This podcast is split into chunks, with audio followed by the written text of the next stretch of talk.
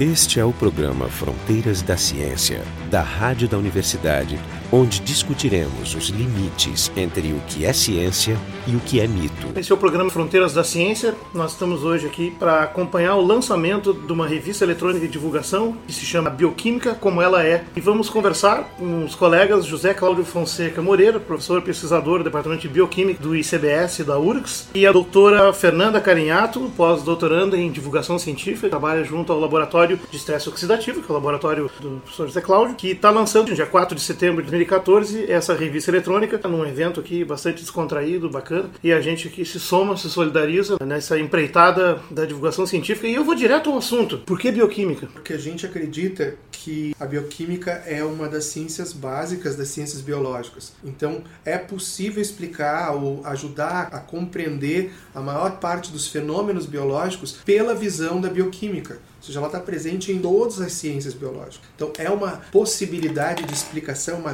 via de explicação muito boa de ser utilizada. Eu fiz a pergunta quase de sacanagem, porque tu está no departamento de bioquímica, é um bioquímico toda a vida. A aula de bioquímica. Na aula de bioquímica, a resposta podia ser um pouco mais simples, mas na verdade, então, tu está fazendo uma defesa de um uso mais amplo ainda, difundir uma visão de mundo, mais do que conhecimentos específicos de uma área ou uma visão acadêmica. A nossa ideia é pegar a bioquímica como uma ferramenta e desmistificar essa ferramenta. Porque do mesmo jeito que a matemática, às vezes o ensino de bioquímica no segundo grau dá uma ideia de que bioquímica é uma coisa afastada da realidade, desconectada com a vida, desconectada com o ambiente e desconectada com os alunos. Eles têm que entender que a bioquímica acontece dentro deles, ao redor deles, une formas de vida, une as formas de vida do ambiente, ou seja, a bioquímica é uma maneira de entender esse mundo de uma maneira mais integrada. O mais interessante eu acho que a gente, quando passa a entender o que é bioquímica, o que a bioquímica estuda, a gente consegue ter explicações para várias perguntas que a gente tem. Perguntas como o que é vida, o que está vivo, como a gente funciona, como seres vivos funcionam,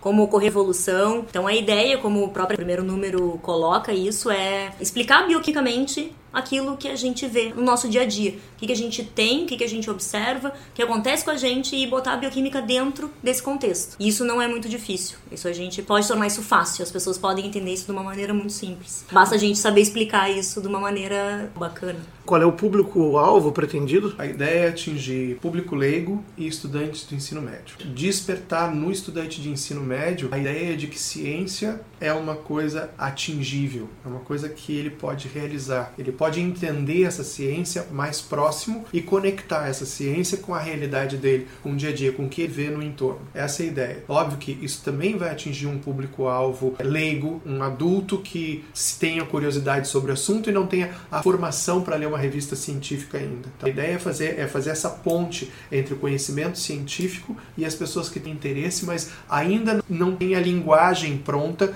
para entender um artigo científico. Todo desafio que vocês têm é de encontrar linguagem. É e vocês trabalham transformar. como? É só vocês dois trabalhando, tem alguns colaboradores, ou a ideia é ir recrutando mais e mais gente e foi uma legião? A ideia é recrutar o maior número possível de pesquisadores que são especialistas nas suas áreas, mas o número inicial foi feito por nós. Foi a gente que criou, foi eu e o Breno que fizemos os textos, elaboramos os textos, transformamos os textos, lemos artigos e livros científicos e transformamos esses textos numa linguagem que fosse acessível para jovens, crianças e adultos leigos, para que isso fosse fácil das pessoas serem, delas entenderem o que a gente estava querendo dizer, né? Explicar a bioquímica e a origem da vida, o que é a vida, de uma maneira simples, tranquila, para que as pessoas gostassem de, de ler aquilo que elas estavam lendo e entendessem, principalmente entendessem aquilo que elas estavam estavam lendo. entendessem também a importância de estudar isso, que às vezes a pessoa não entende por que estudar isso. Então também a ideia é mostrar que o, o- existe uma razão para eu estar desenvolvendo ciência, existe uma razão para eu estar entendendo o mundo, porque eu tenho dúvidas, eu tenho questões, né? isso, isso faz parte do, do, do, do ser humano, questionar o ambiente e a vida que ele tem, e como é que isso se constrói. E a gente quer ajudar as pessoas a entenderem como se responde uma pergunta e a criarem as suas próprias perguntas, porque é assim que a gente entende que se forma um cientista, é aquela pessoa que tem interesse. A ideia é realmente motivar pessoas, é trazer cada vez mais pesquisadores, alunos, bolsistas e professores, porque eles são a fonte das perguntas que a gente gosta. Por exemplo, é como foi conversando com professores e em palestras que surgiu a ideia desse tema. Esse é um desafio interessante, eu entendo, na divulgação. Nós estamos falando numa universidade, onde os professores são também pesquisadores. Geralmente as piores pessoas para falar para o grande público, Somos inclusive nós. dos seus Somos próprios assuntos. Nós, cientistas, somos treinados para falarmos entre cientistas, com um vocabulário muito pesado, muito especificado, tão específico que às vezes entre as diferentes áreas não conseguimos dialogar. O que dificulta a colaboração, muitas vezes, a interdisciplinaridade, que está tão em voga, mas se as pessoas soubessem como é difícil botar na prática. A gente tem trabalhos do grupo com o pessoal da informática e da física. E boa parte do início desses trabalhos foi criar uma linguagem comum. É como se a gente estivesse criando uma linguagem nova. Você se reúne num jardim de infância, sentam com um monte de legos e reaprendem a falar. Exatamente. e foi um período que levou uns três ou quatro meses até a gente conseguir fazer os primeiros resultados, conseguir ter os primeiros resultados. Pensando na bioquímica, dessa escolha desse assunto com elo para a vida, bioquímica é uma, já é uma das palavras científicas que tem um, um tom meio assustador para o leigo, porque não é um assunto que se vê na escola. Na escola tu estuda as ciências básicas, a física, química, a biologia e, e deu, o resto ciências humanas. Então, quando tu olha bioquímica, tu pega duas áreas separadas que já são como o terror para muitos, não para todos, mas para muitos que não tem aquela, aquela coisa mais de gostar de ciência e tal, ou porque tem experiências infelizes com professores, e tu cola as duas, ou seja, não bastasse a biologia ter me ralado lá no ensino médio e eu ter sido péssimo em química, enfim, esses malucos lançar uma revista com as duas coisas junto. Tu defenderia então essa fusão, esse novo ângulo, para quem nunca ouviu falar que existe essa possibilidade? Eu entendo bioquímica como a ciência que estuda os fluxos de massa e energia dentro dos organismos, entre os organismos e com os organismos e o meio ambiente. Então isso já me dá uma ideia de coisas que estão acontecendo ao meu redor. O problema do ensino de bioquímica é que geralmente o professor é mal preparado, mal instrumentalizado, ou seja, ele fala de coisas que acontecem numa escala que o aluno não vê e não tem como mostrar isso. Mas por que ele não tem essa formação? Ele não tem a ferramenta? Porque na verdade quando eu falo da interação de animais com plantas, quando eu falo da resposta das plantas ao ambiente, quando eu falo da resposta de um animal à presença do outro animal, eu estou falando de bioquímica. Eu estou falando de sinais químicos que fazem a natureza conversar entre si. O elemento central da bioquímica são moléculas, moléculas orgânicas, leves e grandes, de todos os tipos. Estou falando de comunicação, eu estou falando sobre a interação das formas de vida. E isso um professor pode discutir com o aluno. Pode mostrar em sala de aula se ele entender, se ele tiver a ferramenta para fazer isso. E é nesse sentido que nós gostaríamos de trabalhar em trazer essa ferramenta, em trazer essa ideia e desmistificar esse susto com a bioquímica, que eu concordo contigo, porque ela junta duas ciências que são mal dadas, porque elas são ou baseadas em decoreba, como a gente fala, ou seja, o aluno decora coisas sem Sim. entender o que são essas e sem, sem, sem entender a beleza da conversa delas, do papel delas na natureza, na vida do aluno, na vida da pessoa, do, de todos nós, ou seja, na nossa interação com o meio ambiente e com as outras formas de vida. E a bioquímica te permite isso, porque ela é isso. Seja, a gente- não existe um fenômeno biológico que não possa é, ser explicado por bioquímica. Fernanda, Eu concorda? acho que a minha visão não é muito diferente da tua, Zé. Eu acho que é justamente isso, a gente conseguir, através da bioquímica, a gente ligar as coisas, as coisas biológicas, as, as coisas que a gente observa na biologia, com as coisas que a gente. a explicação que a gente tem dos fenômenos biológicos dentro da química. Então, assim, eu entendo também como eu consigo ver a biologia olhando as moléculas, entendendo que todas as respostas biológicas elas têm um fundo químico. Todo o comportamento, todas as, as- como as coisas crescem, se reproduzem, se multiplicam, evoluem, tudo tem uma base química para isso. Isso são as moléculas orgânicas. E elas têm tamanhos variados. E as respostas que a gente tem a determinadas coisas, elas têm, têm base química. Então, acho que unir essas duas ciências, essas duas áreas de estudo é uma coisa muito interessante, muito importante. Fazer com que as pessoas entendam isso provavelmente vai tornar a vida delas mais bonita, talvez, ou mais fácil. Uma outra visão para as pessoas. É uma visão diferente daquilo que elas têm, que as coisas são simplesmente preto ou branco. Pois é, tu fala uma coisa importante que é a beleza e até a mágica, ou seja, a parte não só emocional, mas até estética, ou a combinação dos dois, que é mais interessante, que tu pode experimentar diante dos conhecimentos. Na introdução da revista ali, vocês escrevem uma apologia ao conhecimento muito tocante, exatamente por essa ideia da beleza. Quando a gente vê que nesse mundo atual, onde as pessoas não têm oportunidade de educação, ficam à mercê de uma cultura de massas toda distorcida e simplificada, e muitas vezes que explora a boa-fé e tudo mais, o encantamento com o belo, com o mágico, com o surpreendente acaba relegado limitado apenas a um mundo de coisas, digamos, mais espirituais e místicas Fantasiosas. fan- ou fantasiosas, conforme o ângulo que tu queira explorar. E esse é o grande desafio que grandes divulgadores, pioneiros como Carl Sagan tentavam fazer. Ele conseguiu mostrar, não foi o primeiro, mas foi o primeiro que conseguiu fazer de forma massiva, mostrar que o belo e o correto podem andar de mãos dadas. E o fez de forma magistral, con- conquistando para a época muitos inimigos, inclusive. Hoje em dia já não é assim. Hoje em dia a aceitação é grande no mundo inteiro, até no Brasil. Nós temos até no currículo Lattes, já existe espaço para colocar a produção divulgação, embora a valorização ainda não tinha chegado lá, ainda não se dá muita bola para isso, mas que muitíssimo pouco cientistas se dedicam à divulgação. É verdade isso? Eu acho pela dificuldade, Jorge. Você quer só a dificuldade? Porque assim, nisso se achava que era porque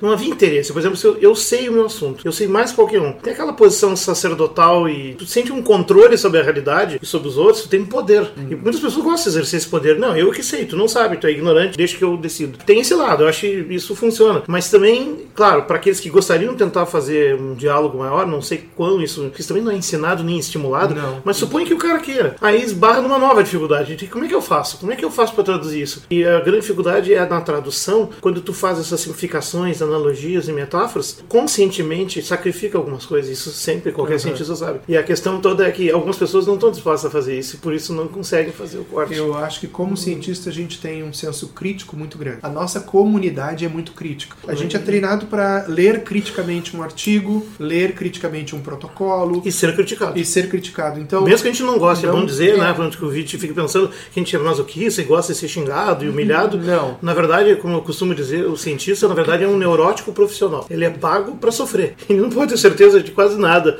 No máximo até amanhã seguinte, quando ele pode acordar e abrir um site e ler um Um paper paper. que acaba com tudo que ele estava imaginando até minutos atrás. Mas eu acho que, como as pessoas têm um senso crítico grande, elas acham que é muito difícil fazer alguma coisa na mesma qualidade que ele produz o trabalho científico dele. E isso é um fator inibitório muito grande. Isso é interessante, eu nunca tinha pensado. Quer dizer, o problema é que ele está comparando o trabalho de divulgação com o de produção de científica. produção científica. Faz sentido fazer isso? Faz, lógico que faz sentido. Porque você tem que pegar aquele trabalho de, de divulgação científica e dar para ele a mesma importância que você dá para o seu trabalho de produção científica clássico, digamos assim, dentro Bom, do pelo menos para laboratório. dedicar um tempo. aí. dedicar um tempo. Só que você tem que entender, como você acabou de falar, acho de uma maneira muito coerente, que você tem que abrir mão de um requinte de explicações, fazer alguns tipos de simplificações de linguagem, de imagens, para que ele seja captado, para que seja entendido por pessoas que não têm o mesmo treinamento. Sim. E depois, caso, depois que você conquista essas pessoas para essa ideia, aí você vai subindo o nível de sofisticação. Mas aí é interessante, porque parece que há uma espécie de elitismo nisso. Ou seja, quando eu faço os cortes e as simplificações, eu estou também escolhendo o essencial. Eu estou fazendo opções. Tô. E essas escolhas são muito amplas. Tu pode, por exemplo, a explicação,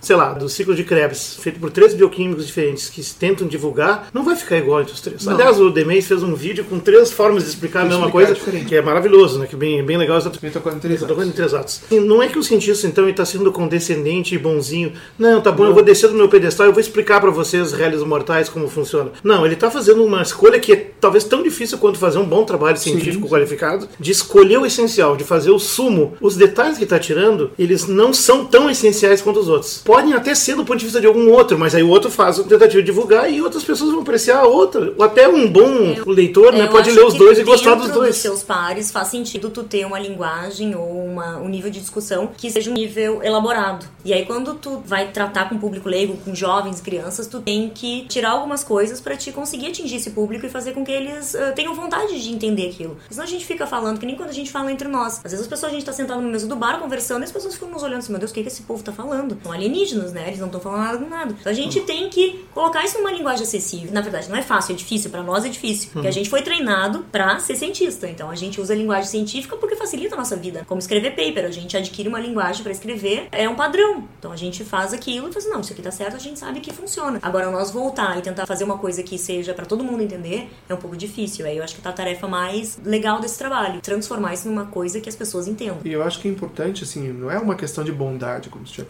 É uma que- questão de criar a próxima geração. Porque se ninguém fizer isso, Tu não vai pescar eles. tu não vai ter. Ou seja, existe um mundo cada vez mais cheio de opções, opções mais fáceis de vida, mais leves, com menos compromisso, com menos neurose. E se a pessoa não é conquistada pela, pelo fascínio da pergunta, da busca de uma resposta, e isso tem que ser cedo, ela não vai optar por esse mundo tardiamente. Então, o pesquisador, quando ele se dedica à divulgação, na verdade, está criando o seu sucessor. Ele está criando o, o, aluno de iniciação científica que vem depois, o aluno de mestrado, de doutorado e o futuro professor. Porque ele começou isso lá no, no ensino básico, no ensino médio, construiu essa, essa, essa vontade de entender o mundo sei se todo mundo aqui chegou a assistir o Mundo de Bickman. Hum. Muito bom. Que, que, era uma maneira de trabalhar com isso. O próprio Vila Sésamo era isso. Quando você viu o. Ele bichinho, era feito pela televisão educativa americana, né? Quando o bichinho uhum. ia lá, levantava a cúpula para pegar o biscoito e entendia o funcionamento da roldana,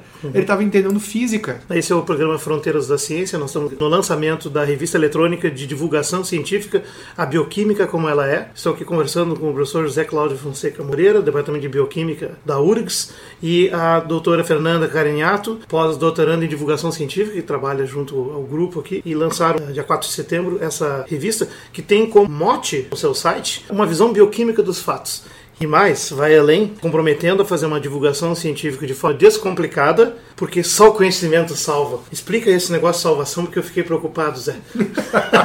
Na verdade, é, o próprio título da revista já é uma brincadeira, já é uma ideia de descontração. Uhum. Né? E a gente acredita que realmente só o conhecimento salva, porque o, o, conhecimento ele te, te predispõe a um entendimento melhor do mundo, ele te predispõe a, a uma busca, a, a, a, um investimento pessoal num trabalho de crescimento. E quando você cresce em conhecimento, você também cresce em respeito, em cidadania, você se torna mais presente na sociedade, você se torna mais responsável. Então eu acredito que o conhecimento salva. Assim. Vocês colocaram então nesse site uns textos que vocês elaboraram, né? A revista é temática. Esse número 1, um, o tema é a origem da vida. E aí tem três artigos de divulgação, né? Uma tentativa de definição de vida, como foi que tudo começou e algo da bioquímica da vida, onde nós aprendemos sobre a, a sopa primeva lá do, do Opário e de outros e também a pizza primitiva, né? Primordial. Prima primordial também interessante, que é bastante apetitosa aquela descrição. E tem alguns convidados também que escrevem, alguns colegas, o professor Tadeu, o professor Ricardo Alba, também, sobre, um sobre a consciência, se ela surgiu junto com a origem da vida, bem interessante, e outro sobre a ordem e a origem da ordem. Também coloca dicas de de leitura, de vídeos e tal. E vocês têm um vídeo produzido especificamente para esse tema, um vídeo de 7 minutos, que o que é vida. E eu queria que comentasse um pouco sobre ele, tá interessante, exatamente. O conteúdo está mais explorado nos textos de vocês também, de escolher algumas definições de vida de alguns autores e tentar ilustrar elas para criar uma ligação. Qual é o objetivo? Porque foi extremamente trabalhoso fazer esse vídeo, imagina, é um stop motion com um desenho, um desenhista muito bom, aliás, desenhando e uma narração e trilha sonora. Eu quero saber mais sobre esse vídeo. Esse vídeo foi um trabalho em equipe, né? Foi um trabalho onde a gente fez a elaboração elaborou o texto primeiramente e depois a gente teve a ideia de fazer esse vídeo no estilo que eles chamam hoje, os publicitários chamam hoje de Draw, uh, draw My Life. Desenhar, fazer um uhum. desenho enquanto alguém vai narrando. Mas aparece o cara desenhando Sim, na hora. Sim, aparece o cara desenhando na hora e uma tipo narração. Um, um sábado qualquer. Isso, tipo exatamente. um sábado qualquer. Inclusive a gente tem no uhum. Fica Dica, na sessão Fica Dica, dois vídeos de um sábado qualquer uhum. que o cartunista eu uso. E aí, então a gente criou o texto, a gente entregou isso para um publicitário, um cartunista, fizemos o texto, desenvolvemos desenhos, conversamos com ele para ver se a gente estava de acordo com os desenhos e com a narração que ia ser colocada em cima daquele desenho. Fizeram um storyboard. Isso, fizemos um storyboard, uhum. depois a gente montou isso e foi para um, uma gravadora montar o áudio. Então foi um trabalho assim que não é impossível de ser feito, eu acho que isso é legal de falar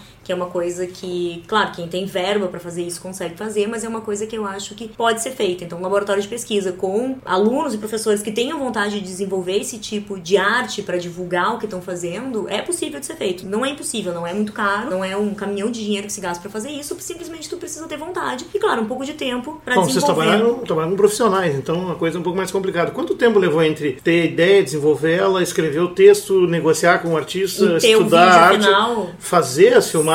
Sim. e depois fazer a edição, que, que ainda por cima é bastante contínua, né? Porque não tem muitas descontinuidades, não. Não, mas assim, os profissionais que trabalham com a gente, eles são profissionais assim, eles não são Mesmo. profissionais. Eles são profissionais, a gente contratou profissionais, a gente pagou pelo serviço de profissionais. Isso, isso é meio caro também, né? É, é um pouco caro é um pouco caro. Então acho que assim, isso também é uma parte interessante de falar que de repente tem que o governo tem que começar a investir em divulgação em ciência. Né? Na verdade, ele, ele criou investe, várias linhas, é, né? O Ministério de Ciência e Tecnologia já há alguns eu anos tem que... isso aí. Além disso, tem algumas verbas, mas muito tímidas, né? Exatamente. Eu acho que digamos, a divulgação científica entrou no vocabulário do administrador científico, dos ministérios, né, do, do gerente, mas não entrou mas na não entrou na realidade. Financiamento, não, na realidade material Porque... não, ele ainda é secundário, você vai cortar, corta direto. Propostas existem, a gente sabe, se a gente entra no site do CNPq e da CAPES, a gente consegue ver popularização e divulgação da ciência, programas de fomento para isso, mas nem sempre são fáceis de conseguir. Então, a verba para executar esse trabalho foi feita com a bolsa que eu ganho, né? Então, eu usei a minha bolsa para poder fazer ah, esse não tipo... É ideia. Não é ideia. É, na né? verdade, tendo pouco dinheiro, o que acontece é que existe uma carência grande de áreas que se dedicam especificamente à divulgação que estavam desatendidas e praticamente tudo é gasto nisso, que eu estou falando dos museus, observatórios, É. planetários. Eu sei porque a, a presidência da Sociedade Planetários é a nossa colega aqui, colaboradora, né, diretora planetária da URSS, a professora Marilene Stefani, e de quando abre um edital, como teve um grande no ano passado, é precisamente é para isso aí, ele consome tudo. Porque tu vai arrumar um museu, nossa, é do prédio, as empalhamentos, A a, restauração Tudo, da é coleção. muito caro, é muito caríssimo. Então, Sistema de ar-condicionado, geralmente está precário, tudo. Sim.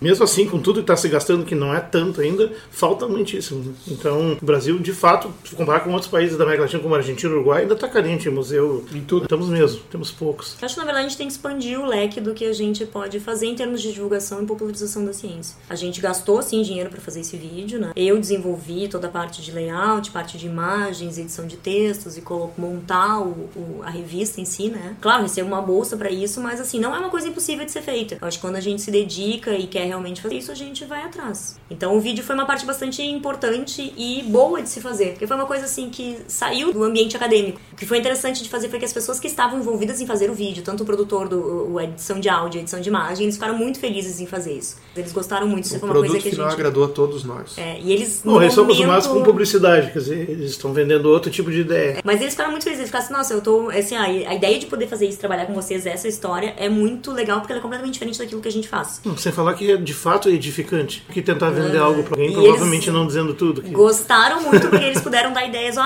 dentro da nossa área de atuação, eu acho que fica melhor isso, fica melhor aquilo. Então por isso que é bom trabalhar com profissionais, porque eles entendem das áreas de áudio, produção Uhum. de áudio, edição de áudio, edição de imagem, coisas que nós cientistas não entendemos. Então eu não posso me meter na área de um cara que trabalha com áudio, do cara que trabalha com imagem. Eu nem- quero, porque eu não tenho como. Isso vem ao encontro do que a gente tinha conversado antes. Na ciência, eu quando preciso de uma técnica específica, eu vou atrás de um profissional, um colega, que desenvolve aquela técnica. E trabalha junto. E aí o trabalho fica perfeito. Então não precisa virar um especialista Não. naquilo, nem comprar tudo de novo. Até porque não, o custo é muito alto, o custo pessoal é muito alto, o tempo é muito longo. É irracional, inclusive, para os entes que financiam. Quer dizer, uma mesma universidade vai ter dois laboratórios iguais para que se os dois Podem podem fazer conversar. e, e trabalhar. Exato. Não, e a Então, ideia é é justamente trazer a de, lógica. de construir pessoas com conhecimentos diferentes e depois a gente trabalhar com elas em equipe. Então eu acho que não tem problema em tu contratar profissionais para fazer isso, porque nós não somos profissionais da área de gráfica ou de áudio, Sem né? dúvida. Vou fazer um relato, porque eu cheguei para a apresentação, cheguei atrasado, mas eu vi as pessoas saindo na hora exata em que terminou. Depois eu assisti o vídeo tal, pude entender o que aconteceu. Bom, eu quase todo mundo, e viu para ver a cara das pessoas, dos colegas, vários alunos também, saíram muito felizes, saíram descontraídos e, e satisfeitos com a ideia. Realmente eu senti assim um apoio grande da ideia, porque a maioria não faz esse tipo de coisa, talvez não se preocupe ou não saiba como fazer, mas entendeu. E aí vem que tu tá falando assim, não só de estabelecer colaborações, tu também tá fazendo um trabalho de proselitismo para tentar ganhar novos divulgadores. Se tu conseguiu ao mostrar que tu fez, se bem que tu é um divulgador já com uma certa tradição, né, Zé? Tu é um professor bem reconhecido aí, que homenageado sempre e tal. Tu já tem uma certa experiência na área, mas assim, de fazer essa tradução e tal. Mas foi eu- novo isso pra mim também. não, eu, eu, essa é uma uma coisa que eu, aventura. eu quero chegar, assim, são duas perguntas, a primeira, mas ao mesmo tempo tu tá fazendo esse proselitismo para mostrar que se eu conseguir, outros podem também, tentar chamar mais pessoas, chamar porque a gente precisa, né, Zé? A ideia é essa, é dizer, olha, é possível e quantos mais fizerem, melhor será. Porque assim, quanto mais apoio, mais gente, a ideia que nós gostaríamos de passar foi que ela é da coletividade essa revista. Nós vamos ajudar a montar, vamos estar sempre trabalhando, mas ela é do coletivo. A ideia é que isso seja uma ferramenta de crescimento para os alunos que vão ler, para os professores que vão utilizar, mas para nós como pesquisadores. Porque eu me senti muito feliz. Tu falou das pessoas felizes em ouvir a, a apresentação. Eu fiquei feliz em fazer. Eu estava dizendo, cada vez que eu sentava com a Fernanda e a gente via um passo novo, eu vibrava. Mostrar para as pessoas é com, eu mostrei com orgulho, talvez maior que eu mostre um artigo científico numa revista top de linha que eu tenha. A gente precisa se reinventar para começar a entrar É. nessa linguagem, tu tem que fazer um- uma, re- uma reorganização em algumas coisas na cabeça, né? Eu acho que o que foi me ajudando foram os cursos de extensão, as palestras que a gente foi apresentando em escolas, trazer os alunos de escola dentro dos projetos que a gente teve de divulgação científica, com alunos de iniciação científica, que foi uma pessoa que não está aqui hoje, que é a Priscila, uma aluna da biomedicina, que me ajudou muito a abrir a cabeça para essa coisa da divulgação científica. Nós criamos vários cursos para trazer alunos de escolas aqui para dentro com a ideia de entender o que é fazer ciência. Cada vez Usando que eu, a bioquímica, a bioquímica como mote a diretora do Instituto de, do ICBS que abriu as portas para que a gente pudesse fazer isso, trazer no sábado de manhã os alunos para dentro de laboratório, responsabilidade muito grande, sim. e ela colaborou totalmente com isso. Eu sou muito grata à professora Maria Cristina uhum. porque permitiu isso. A dedicação da Priscila, a dedicação da Fernanda, agora a Carol, que é uma aluna do professor Daniel, que também é um professor do grupo, está fazendo essa continuação do trabalho da Priscila. Então, a, a ideia ela, veio, ela foi crescendo dentro de nós todos e ganhando corpo e ganhando um espaço dentro do, do nosso dia a dia do laboratório. Então foi uma transformação de todos nós, uma transformação para muito melhor. Se isso vai ser um ganho para as outras pessoas, eu espero que sim. Se está sendo um ganho para mim, eu afirmo, está. Então, antes que isso vire um programa de autoajuda, eu preciso então dar um passo atrás. Não, tá perfeito. Não. Foi eu que provoquei, exatamente. Mas é essa a ideia. Na verdade, provar que tu pode reinventar, exatamente é o momento, é a idade que a gente tá fazendo isso, de fato. Tem uma outra coisa que tu tinha falado antes, que é exatamente isso de poder estimular a gurizada, né, garotada, uhum. né, escolares e outras a se interessar por ciência, porque a gente também precisa de mais cientistas. E cientistas bons. Eu desconfio, nesses anos aí que tu, nessa história, que uma parte, eu não sei quantos por cento, eu diria que menos da metade, talvez um terço dos estudantes que chegam a fazer ciência, vem pelo caminho da paixão. E um eu pouco mais da metade vem por um outro caminho que eu não tenho muito claro qual seja, mas que é assim, tipo, apareceu, tá aí, vamos, e, e digamos, esquematicamente entram numa linha de produção, se adaptam, porque as pessoas se adaptam, mas não tem aquela paixão, aquilo não passa a ser parte das suas fibras, assim, tu não sente, tu não consegue tirar muito além de sair do ponto, né? Essa, é. A gente faz isso na nossa experiência laboratório, a gente pega orientando para espremer eles. Sim. E, e aí tu volta, nota que tem pessoas que não adianta, depois de um ponto não vai sair Eu mais acho que é o, é o cientista de paixão, né? Que gente, e o cientista profissional, é o cara que ele cumpre aquela. Não técnico. Um técnico. Mas, é. Pode ser um excelente cientista, não, pode inclusive fazer as melhores. É, Aliás, é, como as descobertas são em boa parte acidentais, Sim. né? serendípicas, a gente, pode a acontecer gente... de um desses, descobrir o que é frustrante para o apaixonado, mas tu vê a paixão que ela é diferente porque a pessoa que é apaixonada pelo assunto, ela tá sempre falando, ela tá sempre uhum. buscando, ela, ela quer cumpre mais. horário, ela quer mais. Uhum. Ela tem a pergunta dentro da pergunta, o tema, a lógica, ela vai atrás de tudo. Mas então, deixa eu, exatamente para complementar isso, eu quero puxar um pouco para trás. E tu, Zé, como é que tu pegou na ciência? Como é que foi a tua infância? Foi alguma paixão acendida por algum divulgador, algum livro, alguma série de TV? Ah, ou, sim, eu... ou algum tio, algum professor, parente, um, um professor na escola, muita gente é um professor específico um que professor. chega lá e, e, e, acende a chama. Comigo foi um professor. Eu era aluno do Colégio Militar do Rio de Janeiro. Nossa. E eu bons tempos. Bons tempos. e eu conheci um professor que ele, inclusive, ele não era um professor militar, ele era um professor civil. E ele chegou no colégio e decidiu reorganizar o museu, o museu de, de biologia que estava abandonado. E ele convidou os alunos que quisessem participar. Ele era um entomologista digamos, amador e estuda me, insetos. É, que estuda insetos. E ele me fez descobrir a paixão disso. Comecei a trabalhar com aquilo, montei a minha coleção de insetos é e fui crescendo, tanto que, apesar de ser um bioquímico hoje, eu entrei na faculdade de biologia Interessante que já começou pequeno, começou é, com insetos. Com insetos. Ah, depois é. foi diminuindo. Eu queria entender, eu que, queria ser zoólogo, uhum. e aí na faculdade de novo eu tive um outro grande mestre, professor que recém tinha chegado na Universidade de Brasília, vindo do Japão, e ele trabalhava com controle biológico de pragas, e eu quis trabalhar com ele porque eram insetos, e, não, e ele Sim, disse, você quer, associações quer entender de insetos e da relação dos insetos, tem que estudar muita bioquímica. E eu comecei para bioquímica bioquímica e aí eu me apaixonei. E eu vi que bioquímica estava na, na base de tudo. Mas foram dois professores. E tu, Fernanda, como é que foi? Olha, eu desde criança gostei sempre muito de animal. Então eu, eu sonho quando era criança. Tu és bióloga, Eu sou bióloga. Eu sonho quando era criança ser veterinária. Aí no meio do caminho eu fui vendo que eu não queria chegar no estágio final de pegar o animal já, né, com problema, debilitado e tentar salvar ele. Eu queria antes entender por que, que ele ficava daquele jeito. Aí eu comecei a pensar em fazer biologia. Interessante. Nenhum de vocês mencionou nenhum livro que tenha lido que tenha marcado dessa época? Nenhuma série de televisão? Não, não livro, assim. Algum livro, biologia. Eu estava tentando lembrar. Tem que ter.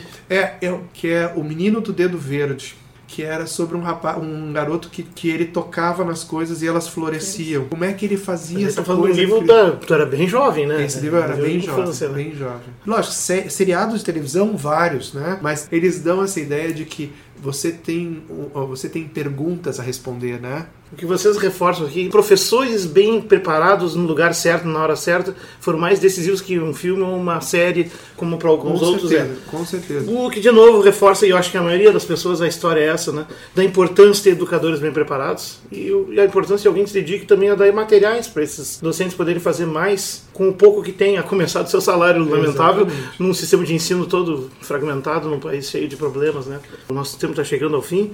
Os interessados estão convidados então a, a visitar o site da, da revista, que escreve tudo emendado a bioquímica como ela é, ponto wordpress.com. Os dados e os links vão estar no nosso guia de estudo também, assim que ele ficar reativado. E vocês encontram todo esse material no nosso site, o, o frontedaciencia.urgs.br. O laboratório do José Cláudio é um laboratório de estresse oxidativo dos sistemas biológicos. Ou seja, tu migraste do estresse oxidativo é, para o relaxamento redutor, né? mas não reducionista, da popularização qualificada da ciência. Muito bom. Muito obrigado, parabéns. O programa Fronteiras da Ciência é um projeto do Instituto de Física da URGS. Direção técnica de Francisco Guazelli.